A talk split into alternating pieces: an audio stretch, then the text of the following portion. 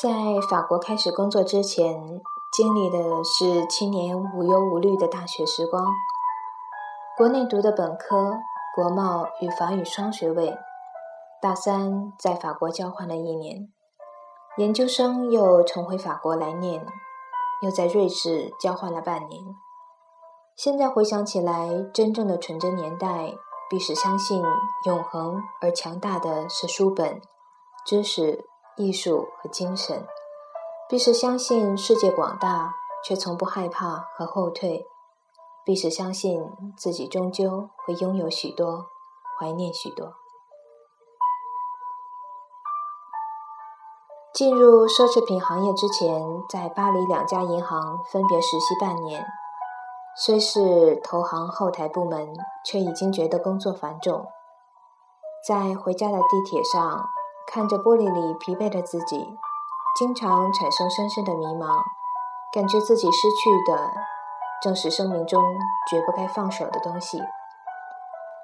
一起实习的法国男生爱极了会议室的大落地窗和窗外的新凯旋门，可我偏偏连穿正装套裙都不情愿。工作这件事异常重要，是成年之后生活的无可避免的重心。所以我尽量把报酬放到考虑因素的最后一位，宁可不计较报酬那样的去工作，就像不会受伤害一样的去爱。面试 LV 的当天正是我的生日，在 c h a t e l 下车，沿着塞纳河一路走到新桥，秋风里听到路边宠物店里的呱噪和树上的鸟叫声。河边一如既往的堵车，我看车里的人，车里的人也看我。面试完，一个人走去圣母院，第一次为自己买了一支小小的蜡烛，点在玛利亚面前。一周后，愿望实现了，还没来得及反应的我，就这样踏进完全陌生的奢侈品行业。如果没有梦，那么钱是好的。如果没有理想，我大概也可以过得满意。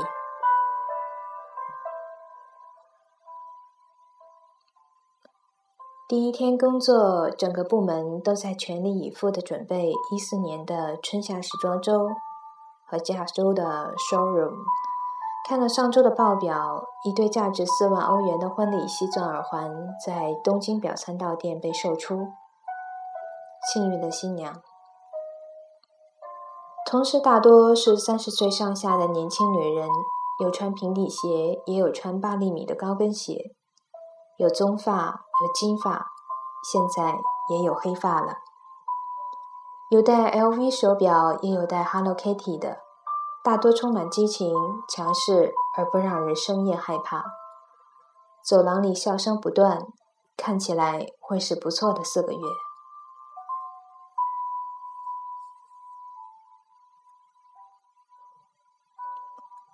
当你置身奢侈品行业的时候，对奢侈品的看法往往会发生变化。在法国以及欧洲，奢侈品品牌譬如 LV 和爱马仕的象征，与在国内太不一样。年轻女孩子背 LV 会被认为是一件非常可笑的事情，瑞士和北欧更是如此。研究生时代，我的法国同学出身于非常富裕家庭的，并不在少数。却极少有女生用奢侈品或者开好车上学的，也许因为他们都买得起，奢侈品不再是奢侈品。然而，我觉得更多的是他们对令人羡慕的事的定义不一样。一个二十三岁的中国女孩子，也许会觉得在微博晒一张自己的 LV 可以换来更多的关注和赞。一个二十三岁的法国女孩子绝对不会这么做。他更倾向于晒自己全身黝黑的在海边冲浪。暑假和全家人一起登上勃朗峰顶，去非洲社会实践，抱着黑人孩子，在陶瓷工作室满身是泥，或者在越南戴着渔夫帽的照片。他们的钱和他们的精力用在他们热爱并且能给他们带来快乐的事情上，可以是书本、运动。旅游、艺术，甚至仅仅是简单的家庭时光。这也许就是为什么法国能够拥有这么多奢侈品品牌，因为年轻时候的经历对自身和对生活永不停止的双向探索，让每个女孩子都变得自信、充实、充满安全感。她们足够勇敢，于是变得自由，不会被爱情、奢侈品和男人贵重的礼物牵绊，也不因时间流逝感到焦虑。这样的女人。才配当奢侈品真正的主人，因为能够驾驭自己的内心，所以能够驾驭如此贵重又精美的事物。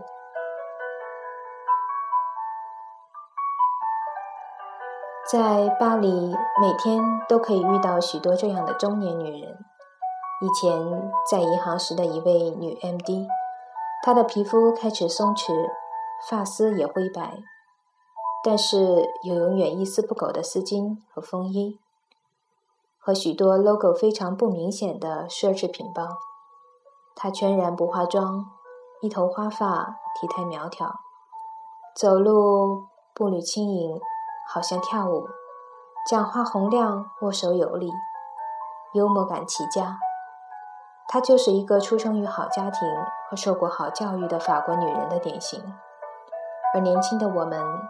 该去深爱每一个让你怦然心动的人，去珍惜你身边言无不尽的朋友。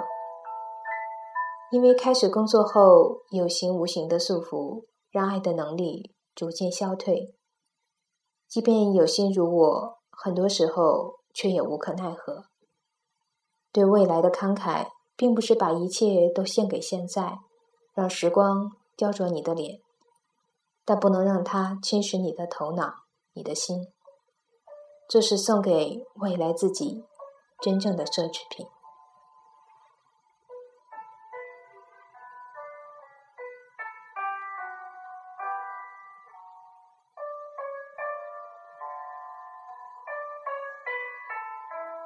这里是 FM 七四三九六，我是小鳟鱼，感谢你今天的收听。